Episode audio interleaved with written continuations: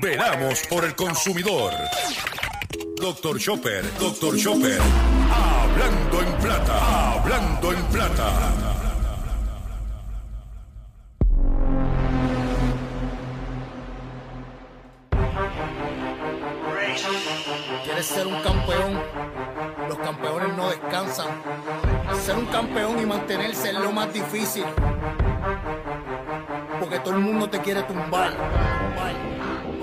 Tienes que estar listo para pagar las últimas consecuencias de tus acciones.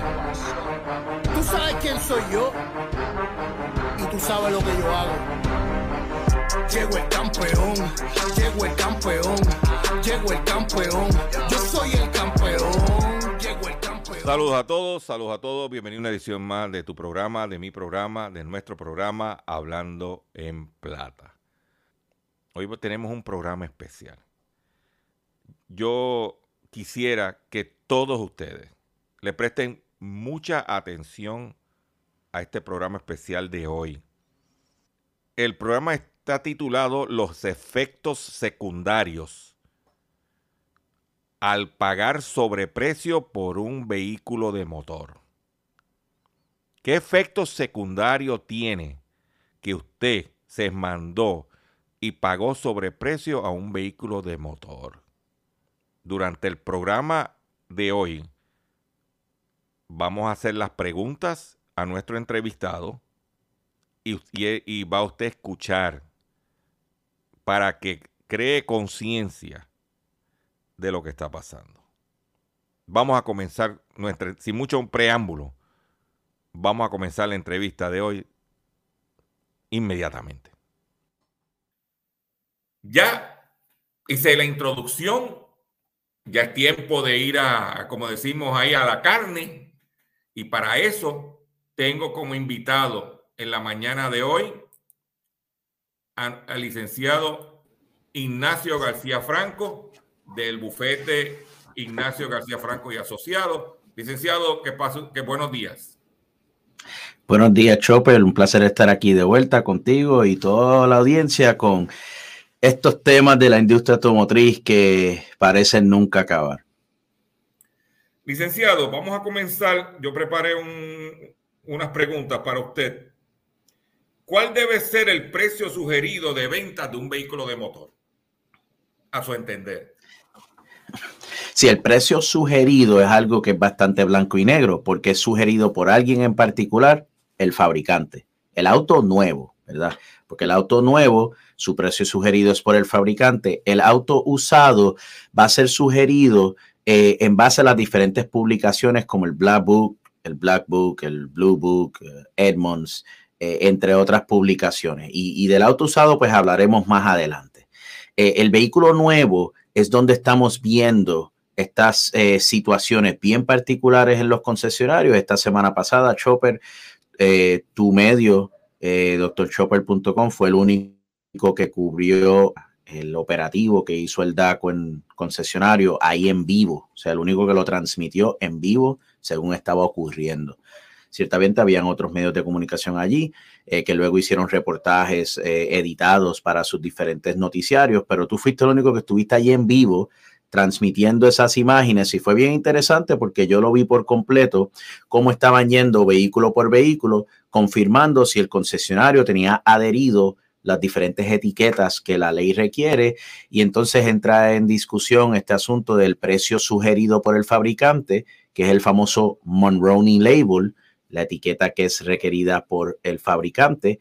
Hay otra etiqueta que en Puerto Rico que es la de Hacienda. Entonces está la etiqueta final que es el precio requerido por el concesionario. Y toda esta gama de etiquetas son las que generan toda la confusión que vamos a estar discutiendo, pero para resumir la contestación a tu pregunta, el precio sugerido principal viene del fabricante, que hoy en día esos precios sugeridos están más altos que nunca, pero ciertamente no se comparan en nada a lo que es esa tercera etiqueta, el precio final que los dealers están buscando cobrarle al consumidor en Puerto Rico.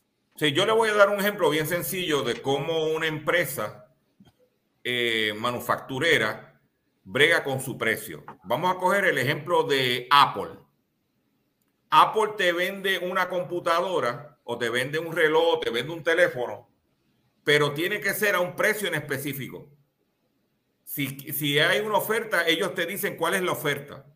No puedes venderlo por debajo de eso porque puedes perder el derecho de tú vender esa, esa línea que es Apple. Lo mismo sucede con el PlayStation, con el Xbox. Es hasta el precio y establecido por el manufacturero. Y ya ese precio que está establecido por el manufacturero ya contempla la ganancia del dealer, ya contempla todos los costos que tenga el dealer, exceptuando en el caso de Puerto Rico, que tiene que pagar el arbitrio. Porque también te dice, ah, pero es que eso hay que traerlo por, por barco. Sí, pero los precios de barco no son tan baratos y segundo, ¿cuánto cuesta mandar un vehículo de la fábrica en Michigan a California si sale más caro que mandarlo a Puerto Rico? Sí, vamos a estar claros en eso. ¿Eh? Entonces, en ese operativo vimos cómo Triangle Honda estaba vendiendo vehículos de motor cuyo, cuyo precio sugerido era de 42 mil dólares en 62 mil dólares, con un 50% de ganancia extraordinaria. Ahora, ¿qué, consecuencia, ¿qué consecuencias tiene el consumidor que hace esa compra? Bueno, el consumidor que...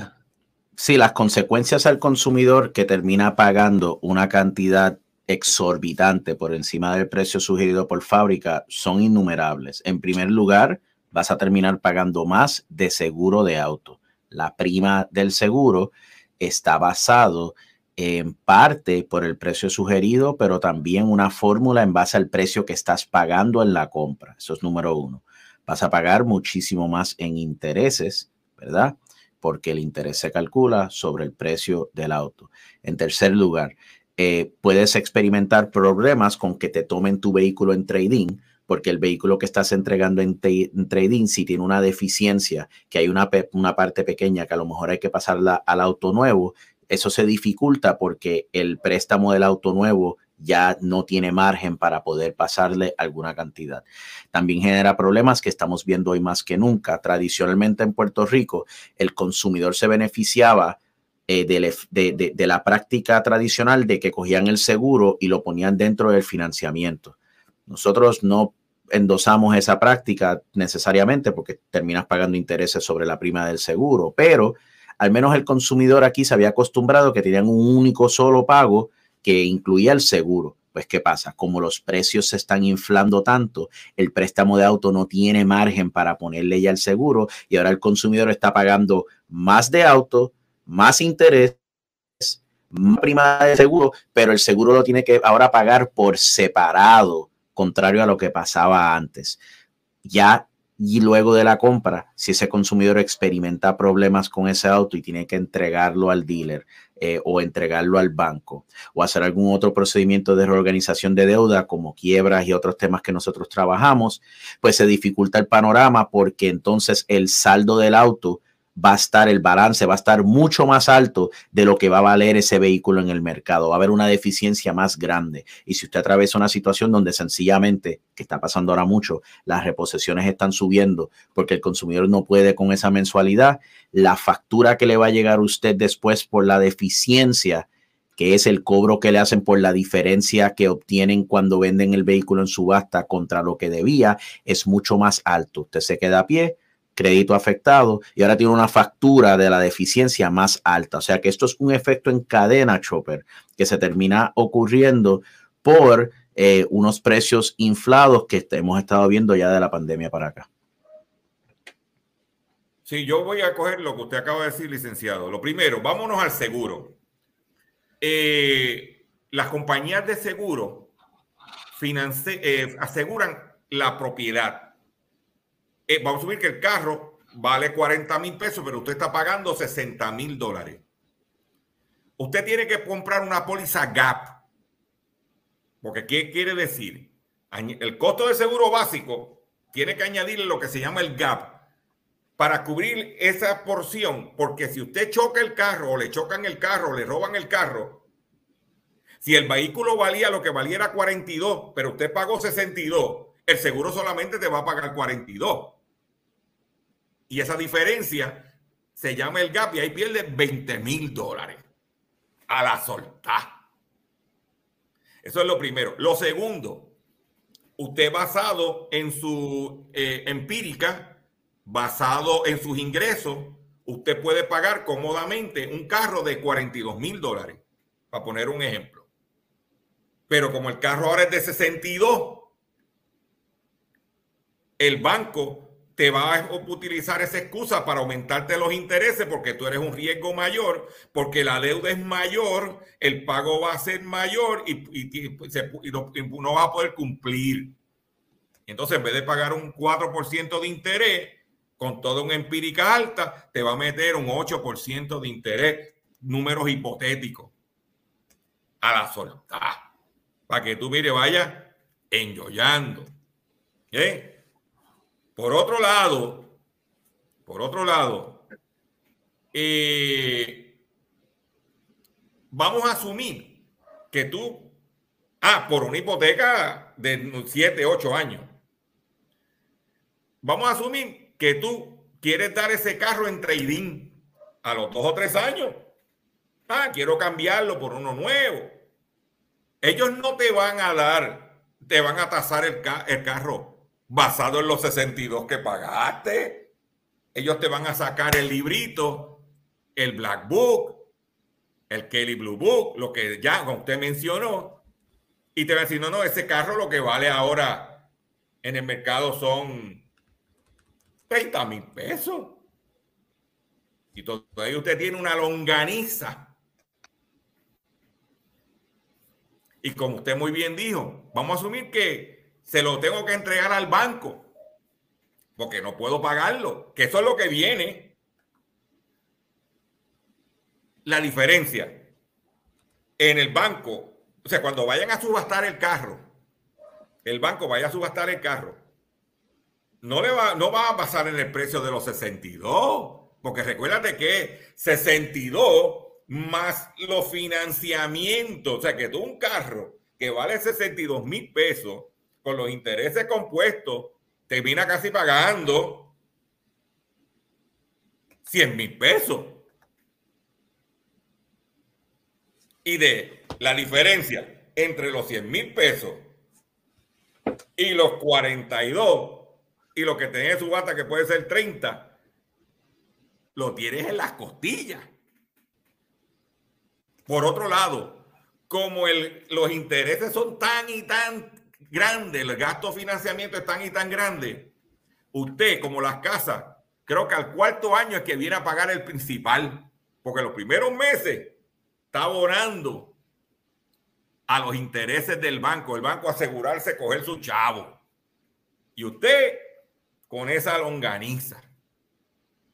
La gente no sabe, no se sientan y piensan, oiga, caballero, ¿Me, va, ¿Me debo meter en eso? No. La otra pregunta que tengo, licenciado, algo que quiera aclarar sobre lo que acabo de, mencionar. No, no, muy, bien dicho. Ese, e, ese, efecto del gap es importante porque el mismo gap en su tiempo, Chopper, tú recordarás esos tiempos. Gap en Puerto Rico, eso no se compraba. En Puerto Rico el vehículo eh, eh, eh, y el seguro regular iba a cubrir el auto. Poco a poco han seguido cambiando las cosas, pero, pero, ahora no solamente es que pagaste más de la prima del auto regular, pagaste ahora un producto distinto, que es así se me pasó, y lo mencionaste, Cho, pero ahora tienes un segundo seguro que no hubieses pagado de otra forma para cubrir la diferencia de, e, entre el, el valor en el mercado y lo que debes. No obstante, en la medida, Chopper y todos que nos sintonizan, que estos precios sigan subiendo, tengan mucho cuidado y lean bien su póliza de GAP. La póliza de GAP no cubre la diferencia del valor y la deuda de manera ilimitada, Chopper, tú lo sabes. El GAP cubre hasta un por ciento particular. Y estamos comenzando a ver que por primera ocasión en la historia, hasta el mismo GAP está comenzando a no cubrir la diferencia completa si ese carro es pérdida total ¿Cómo lo sabemos? Porque nos llaman personas a nuestra oficina a consultarse diciendo, pero licenciado, yo no entiendo. Yo compré un GAP y el carro se chocó, me lo robaron, fue pérdida total y la diferencia del valor y la deuda eran 25 mil dólares y el seguro me dice que me cubren solamente 18 y que yo tengo que pagar la diferencia de los 7. Eso es legal. Y la contestación siempre es, hay que leer el contrato y cuando uno lee el contrato, efectivamente, las pólizas GAP le ponen un límite porque la aseguradora no va a cubrir la diferencia completa de forma ciega. Esas es las implicaciones de, la, eh, profundas que estamos viendo. Otro detalle, licenciado, ¿cómo se determina el arbitrio de un vehículo de motor? Porque aquí nos dice, no, porque ese, eso es arbitrio, porque yo entiendo que en el label dice y por eso, y por eso yo lea el label cuando va, no lo mire, léalo. Hay una cosa que se llama mirar y otra cosa es leer. Licenciado, por favor.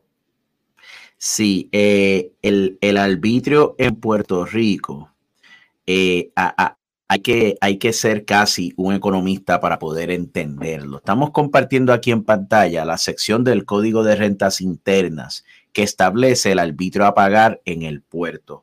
Son seis categorías y a los que hay mucha información en internet sobre cómo se calcula esto. Pero ven que esencialmente es en base al precio contributivo. Vamos a hablar ya mismo de qué se trata eso. El precio contributivo es lo que se proyecta, que se va a vender, es lo que está sugerido por el fabricante o es lo que se le vende al cliente al final. Si el precio contributivo de ese auto es hasta 6 mil, hay una cantidad fija. Si es entre 6 mil a, a 10 mil y pico, hay una cantidad fija más un por ciento. Y así sigue pasando de escalas. El grueso de los autos en Puerto Rico están en estas dos en Puerto Rico, no, autos de 6 mil a 10 mil dólares nuevos, eso no se consigue. Hay algunos que están en esta categoría, los carros más económicos que pueden estar desde entre 16 a 20 mil dólares. Ah, va a haber un segmento en esto, pero la mayoría está aquí. Esto te, esto te indica que está de 3 mil a 5 mil y pico en la parte fija y entonces está el por ciento adicional. La mayoría de las veces lo que vemos que un auto entre 20 mil a 31 mil dólares, el arbitro está de 4 a 5 mil dólares y el que está de 31 a 44, el arbitrio termina fluctuando de 6 a 8 mil dólares. Eso es lo que se paga de arbitrio mayoritariamente en Puerto Rico. Luego, Chopper, eh, quizás hacemos un live solamente detallando porque hay una Hacienda hizo una herramienta para que el ciudadano eh, online que no está funcionando bien. Pero sería un buen taller un día para las personas cuando vayan a estar saliendo a buscar vehículos, poder hasta asegurarse que el dealer lo que está cobrando es, es, es lo correcto. Es una tabla confusa. Sin embargo, este asunto del precio contributivo, el código de rentas internas lo define lo define para cada, para cada vehículo de motor y de eso podemos hablar ya en las próximas preguntas.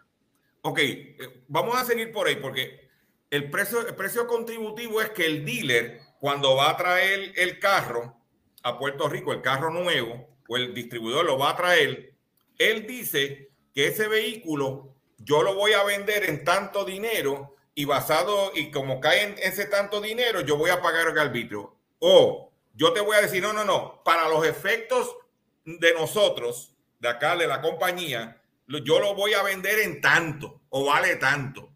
La diferencia, yo no lo espero vender en el precio más arriba. Algo así es, ¿me puede explicar?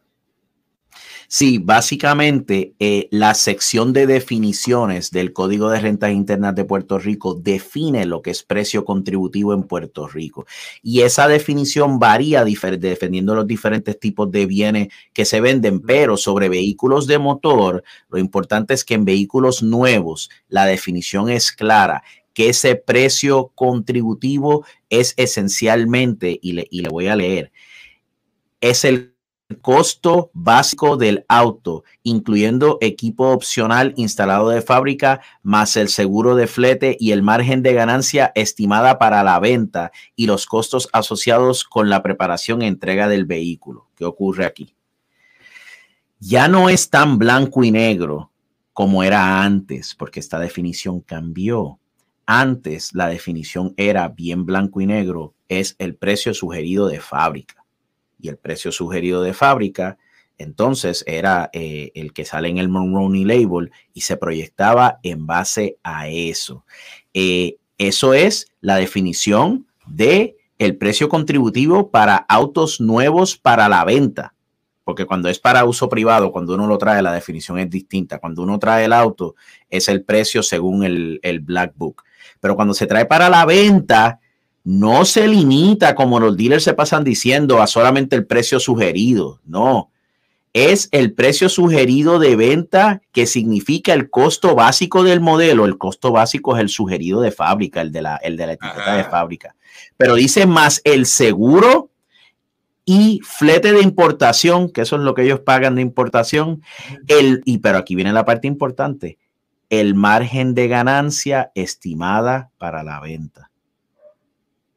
Se supone. por, eso, por eso hago la pregunta.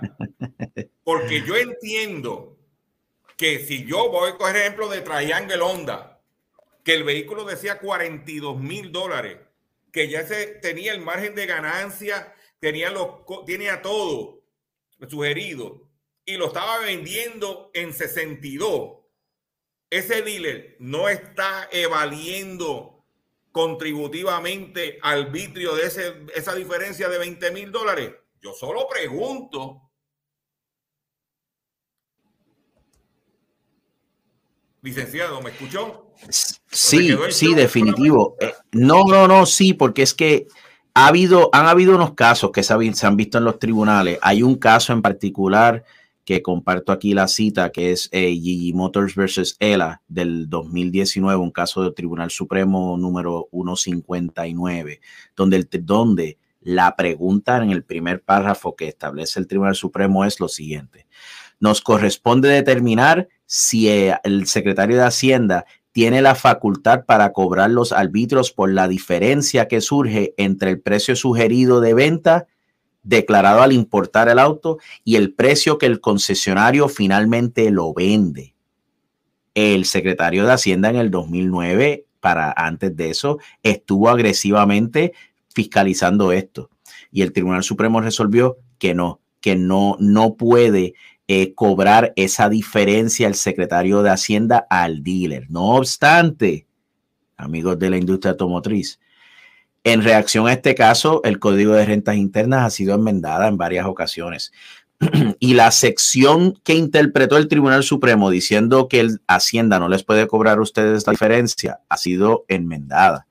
Eh, lo que es la definición del precio contributivo no es el mismo eh, como era antes. No obstante, Chopper, un detalle bien, bien, bien interesante de ese caso de GG Motors.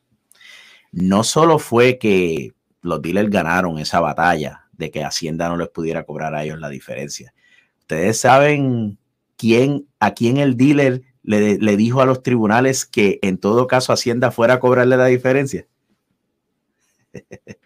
Te repito la pregunta, Chopper. Los dealers argumentaron y ganaron que Hacienda no les podía cobrar a ellos la diferencia del arbitrio entre lo que el precio sugerido de fábrica que ellos estaban pagando y lo que el consumidor pagaba al final. No obstante, fue bien interesante que la industria automotriz le dijo a los tribunales, no obstante, eh, eh, gobierno, si hay una diferencia en arbitro a pagar, hay, alguien que se la debe ir a cobrar. ¿Ah? Es al consumidor. Exacto.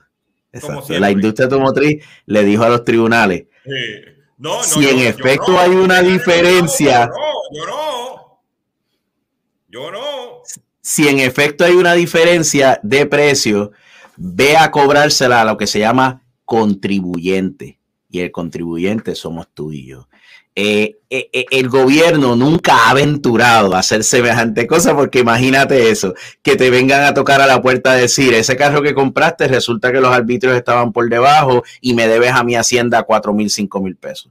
Yo no vaticino que una cosa como esa va a pasar, pero ciertamente hay una situación contributiva ahí bien cuestionable que tiene que atenderse. La industria automotriz ha estado en los últimos años tratando de revivir estas propuestas para cambiar el arbitrio, para que no solo impuesto al auto, para que no sea un arbitrio en el puerto, sino sea un impuesto que se paga en la venta. Eh, eso es un buen tema a discutir en otra ocasión, si eso es conveniente o no. Ya tenemos que hacer un breve receso para ir a nuestros compromisos comerciales. Pero ya te he escuchado información valiosa, pero la que viene, la que nos falta de discutir, las preguntas que nos falta en hacer, hacer, perdóname, no se lo pueden perder. Pero vamos a un breve receso para que las estaciones cumplan con sus compromisos comerciales. Regresamos a nuestro programa Hablando en Plata. En esta parte vamos a profundizar más sobre el problema, pero te vamos a dar soluciones para que usted se ponga al tanto. Y también le vamos a dar una actualización sobre los casos ya radicados en DACO, las resoluciones, en el caso de, valga la redundancia, de el cobro ilegal de las tablillas. Continuemos con el programa. Vamos ahora, eh, para ya ir redondeando esta parte de, de este live, licenciado, basado en todo esto que hemos hablado, ¿es ilegal vender sobreprecio? Sobreprecio al precio sugerido de, de fábrica. No, no, no es ilegal. Por eso mismo la palabra sugerido eh, eh, habla por sí sola. Sugerido por, el fabricante. Se quiere.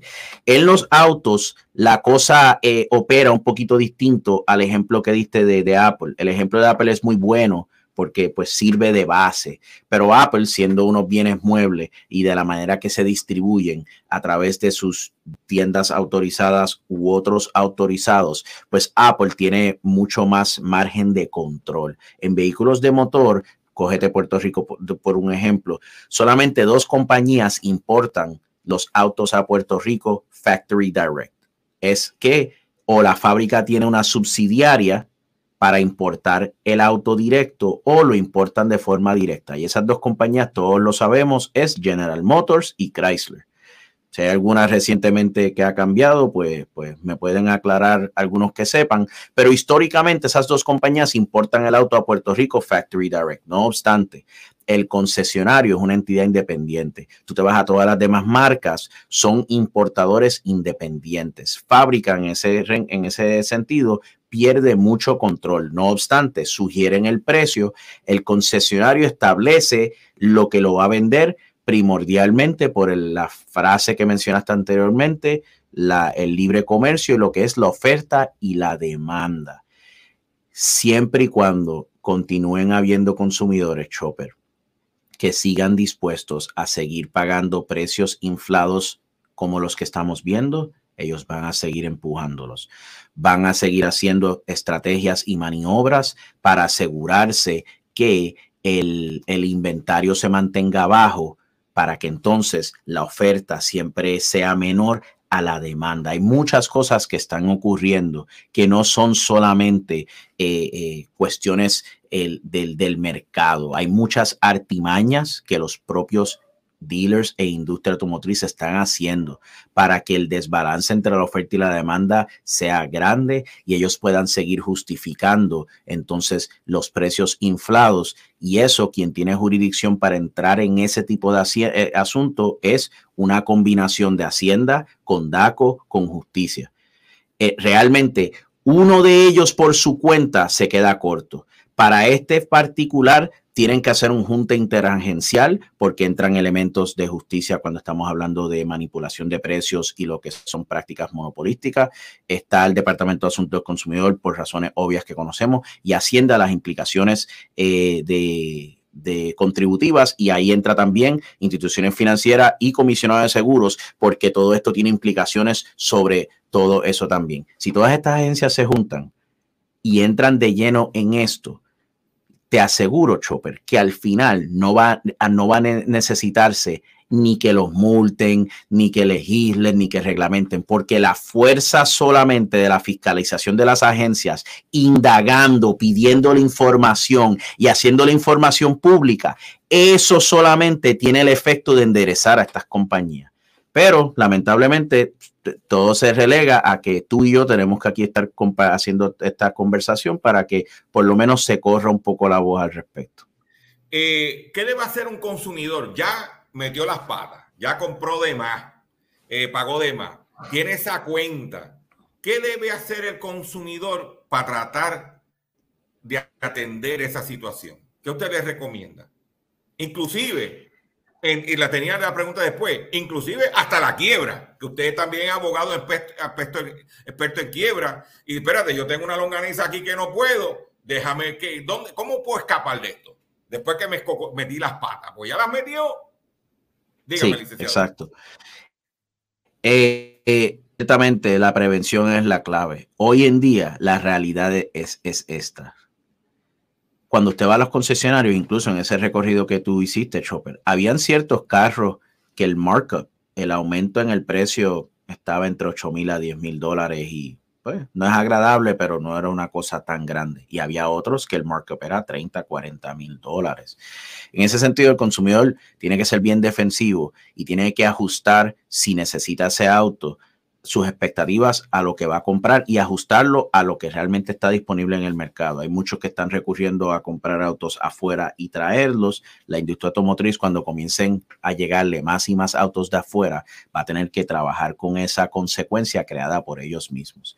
Sin embargo, si usted ya tiene el vehículo, no hay otra opción que pagarlo. Los consumidores que llegan a nuestra oficina, donde el vehículo ha sido el detonante para hacer un, un impasse en las finanzas del hogar, nosotros lo que nos ponemos a evaluar es qué opciones de reorganización hay, porque el banco, si uno quiere refinanciar el auto, no lo hacen. En propiedades a veces, pero en vehículos de motor negativísimo. Y lamentablemente son muchos los consumidores que terminan teniendo que hacer una quiebra para eliminar sus otras deudas regulares, tarjetas y préstamos de préstamos personales para que les sobre el dinero para pagar el carro y la casa y el agua y la luz y la comida, que todo está subiendo.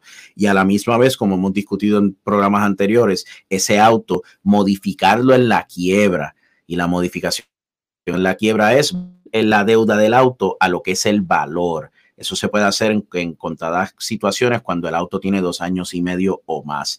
En ese sentido, es claro que la clave es la prevención, no entrar en ese tipo de negocio tan malo, porque las opciones posteriores para poder manejar la deuda si no puede pagarla típicamente involucran o usted teniendo que pagar una diferencia que el GAP no cubrió si es que tenía GAP cuando le reposean el auto y usted tiene ahora una factura de 8 o 10 mil pesos que pagar o tener que hacer una quiebra, no para quedarse sin auto necesariamente, pero precisamente para eliminar otras deudas a su alrededor, reestructurar la deuda del auto para poder mantener el auto porque ya su crédito se ha afectado y realmente no, no, no tiene capacidad para comprar un auto nuevo. Muchos están recurriendo a entregar el auto y van a un familiar, a, una, uno de los abuelos, un familiar mayor, para sacar el auto a nombre de ese familiar, el, el otro que van a comprar rectificando el error, pero cuando les llega la factura de la deficiencia, de todas formas terminan en nuestra oficina hablando de cómo atenderlo. Eviten el problema, pero si están confrontando la estrechez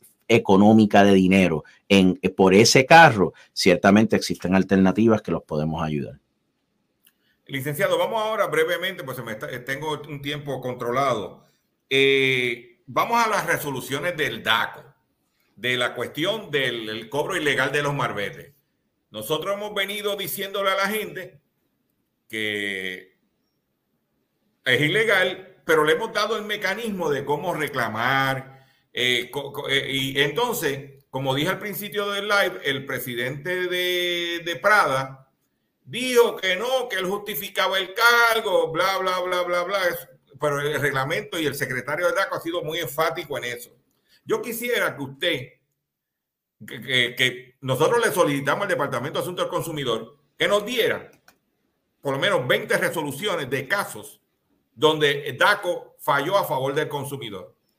De esas leímos y usted eh, las compartí con usted y usted ha escogido la que usted entiende es importante para que usted sepa que lo que estamos hablando aquí es viable. Si usted hace las cosas bien. Licenciado, por favor. Sí, eh, de esto, eh, eh, esto es un tema fascinante, pica y se extiende y, luego estaremos, estén muy pendientes porque vamos a hacer eh, un, un, futuro live con Chopper donde vamos a entrar en detalle desmenuzando estas resoluciones eh, y yendo a, unos, a unas lecciones claves que estamos viendo de ellas. Sin embargo, eh, Chopper hizo el ejercicio que lo prometió en aquel dos lives que hicimos sobre el tema, que le pidió al secretario del DACO lo que son eh, ejemplos, ¿verdad?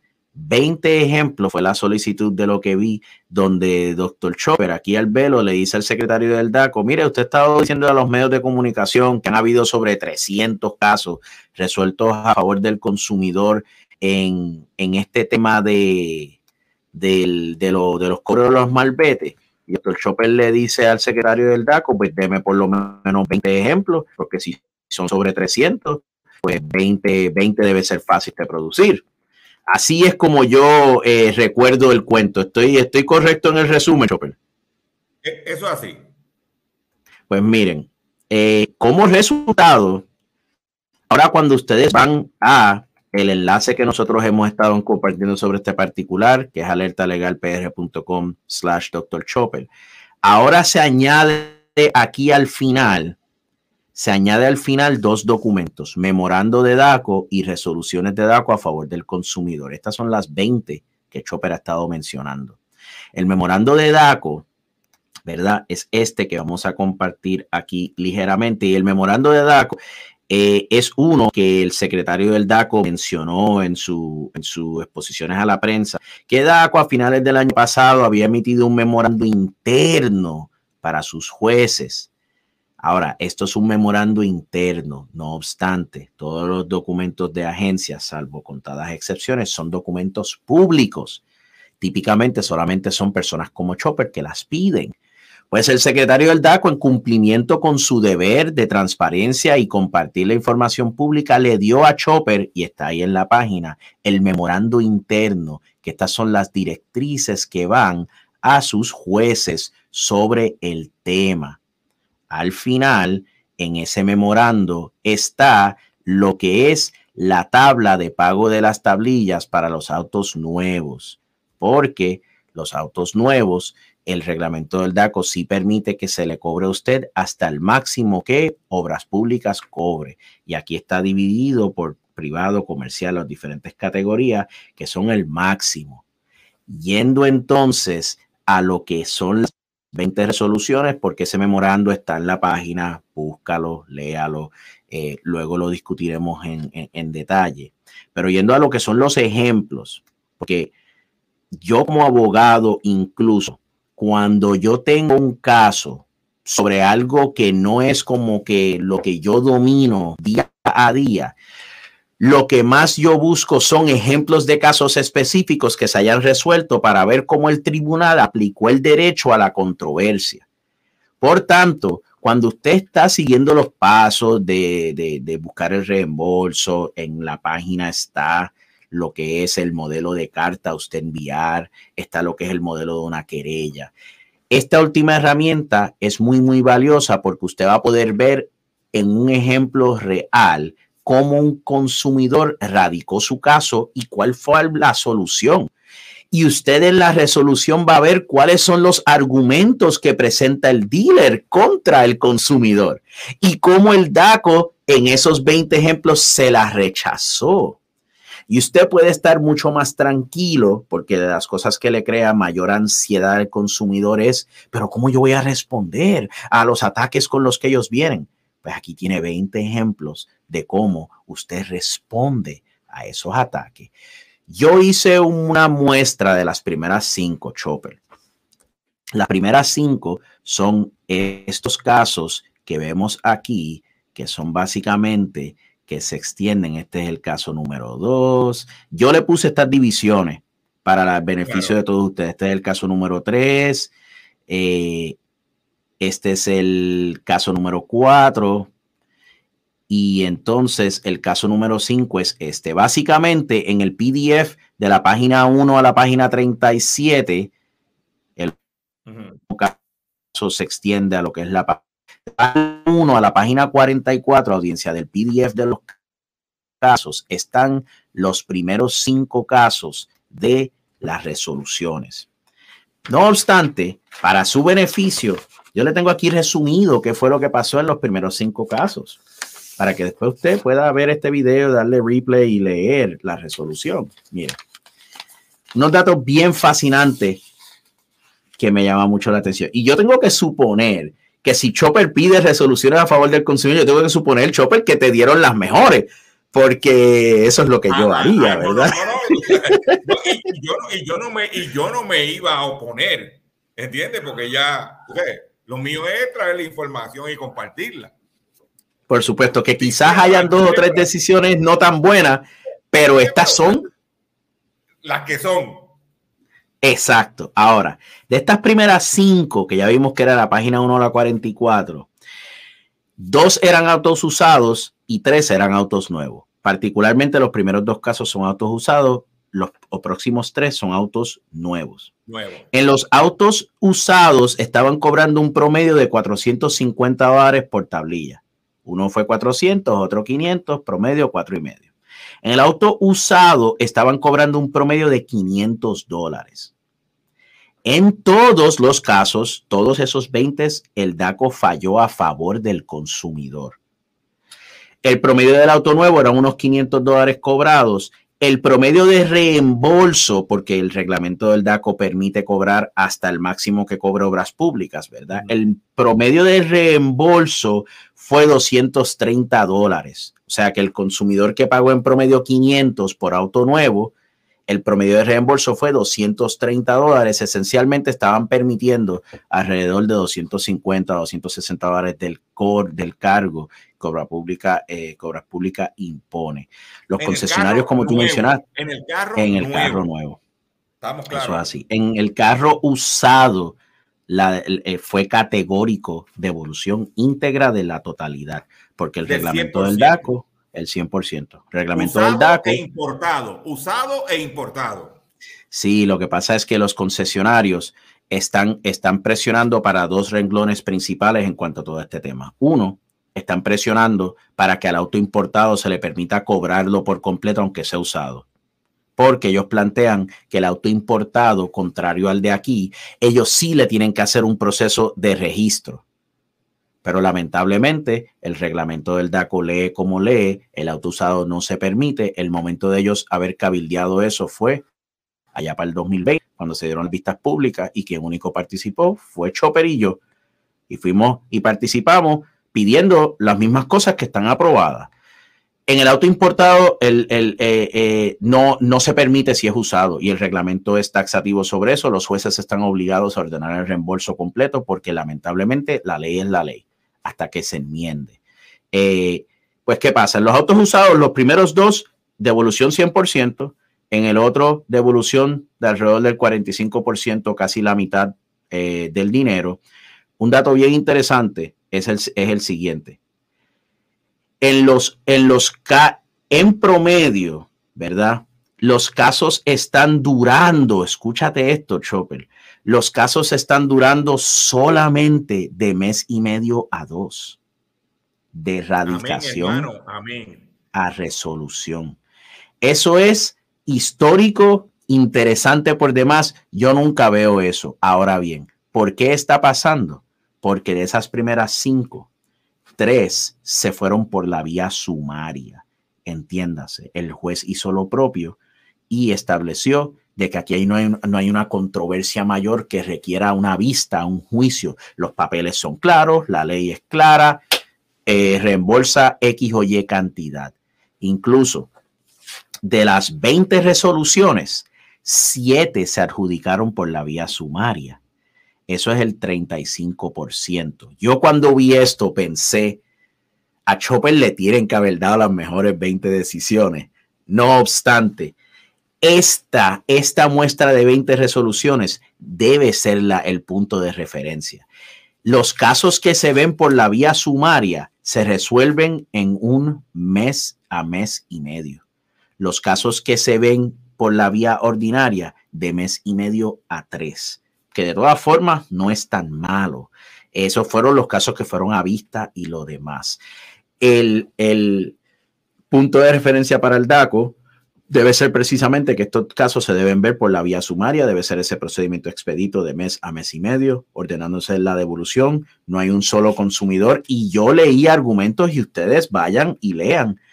Son ciento y pico páginas, pero hay todos tipos de argumentos. Y voy aquí a discutir ligeramente, Chopper, los dos argumentos, ya mencioné uno, que era en el carro usado importado, que ese vehículo sí hay que registrarlo y los dealers están pidiendo que se les permita cobrar como se les permite en el auto nuevo, DACO no lo está permitiendo. Pero el segundo es el en el auto nuevo, eh, que fue el que, el que mencionaste anteriormente, que ellos le mencionaron a los medios de comunicación posterior a las últimas noticias de este tema.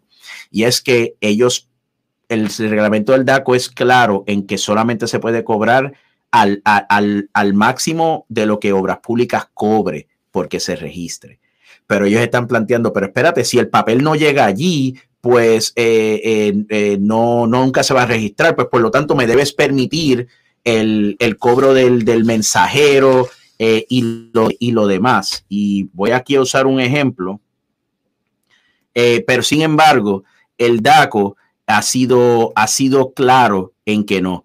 No, no van, si obras públicas lo que cobra por inscribir son 220, que hayan otros cargos relacionados a eso, no se va a permitir el, cargo. Incluso yo voy aquí a compartir un ejemplo de lo que ellos están planteando. Mira.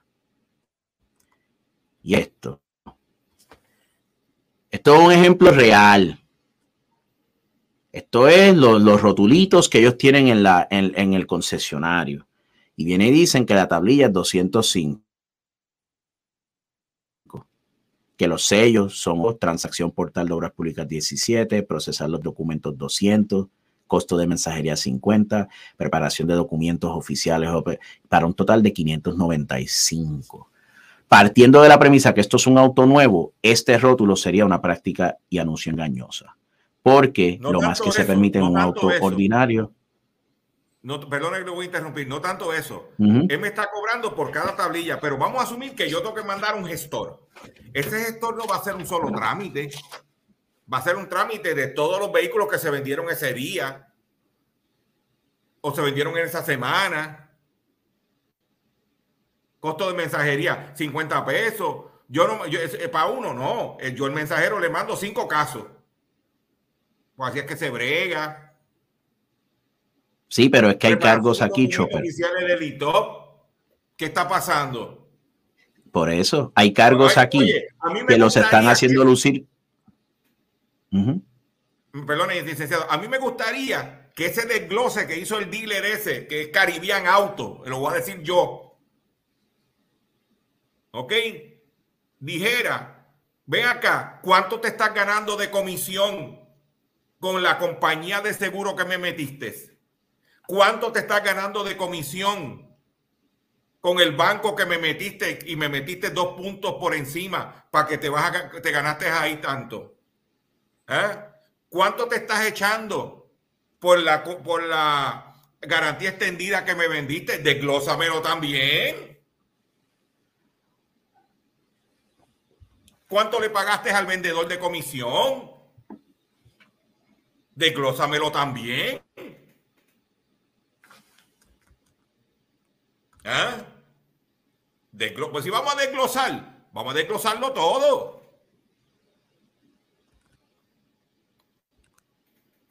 Pero, pero por, por, por, eso, por eso mismo, pero vamos, vamos a comparar eso, ¿verdad? Bien importante.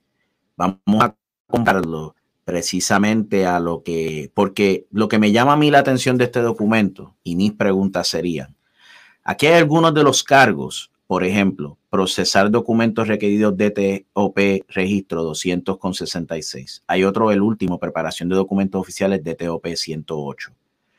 Esos dos, que suman 308, se presentan de una manera que parece un cargo oficial. Da la impresión, Chopper, que eso es algo como que de obras públicas lo está cobrando. Y mi pregunta a ellos sería, Obras Públicas te está cobrando eso verdaderamente.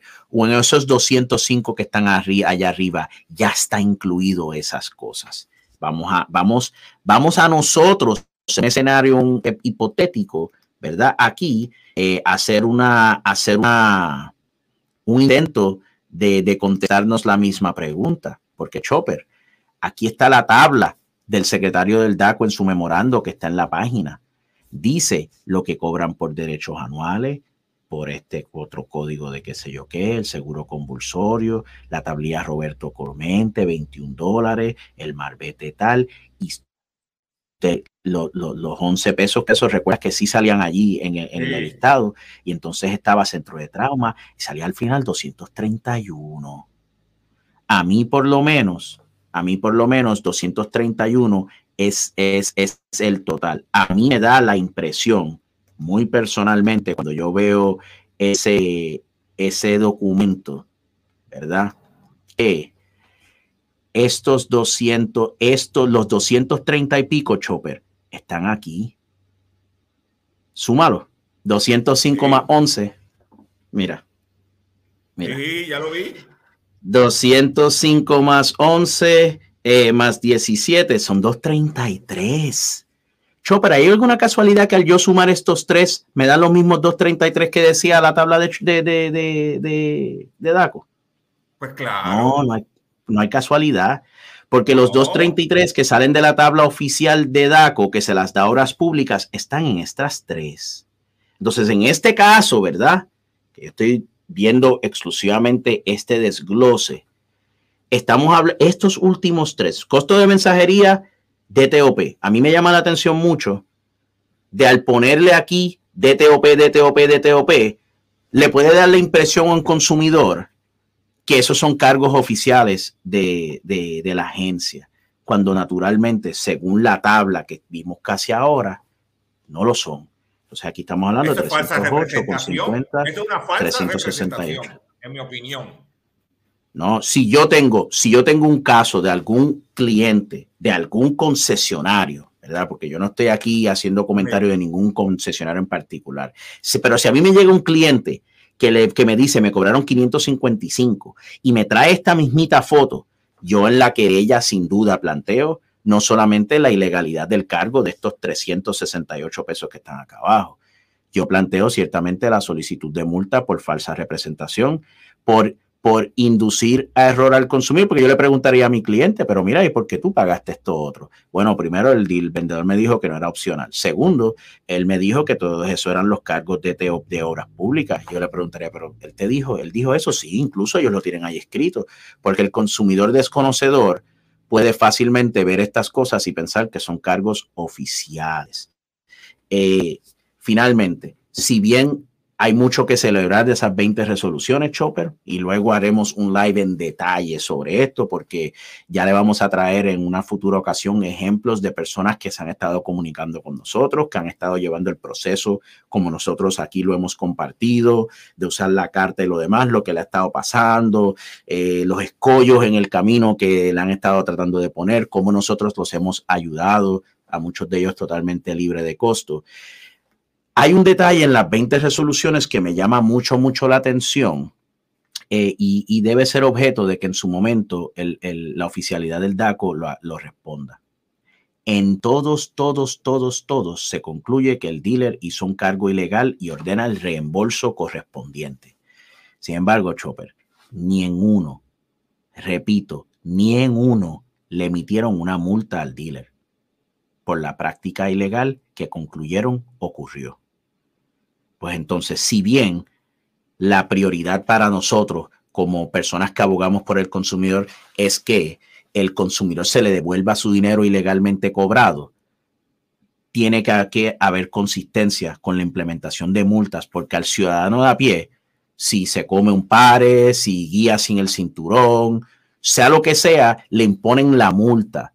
Pero al concesionario, que la multa se supone que sea un elemento disuasivo para frenar la práctica del comerciante que está violando ley en esa muestra de 20 resoluciones favorables al consumidor que las aplaudo y las celebro, tengo que mencionar esa observación. Si no le das multas a los dealers, no van a parar de hacer esto.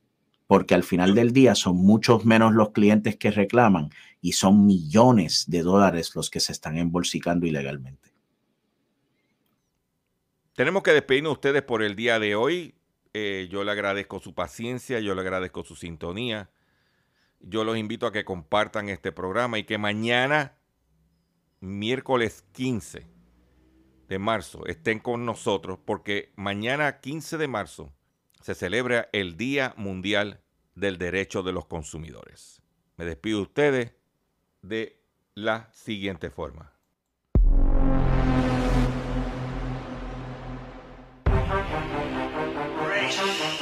ser un campeón. Los campeones no descansan. Ser un campeón y mantenerse es lo más difícil. Porque todo el mundo te quiere tumbar. Tienes que estar listo para pagar las últimas consecuencias de tus acciones. Tú sabes quién soy yo y tú sabes lo que yo hago. Llegó el campeón, llegó el campeón, llegó el campeón.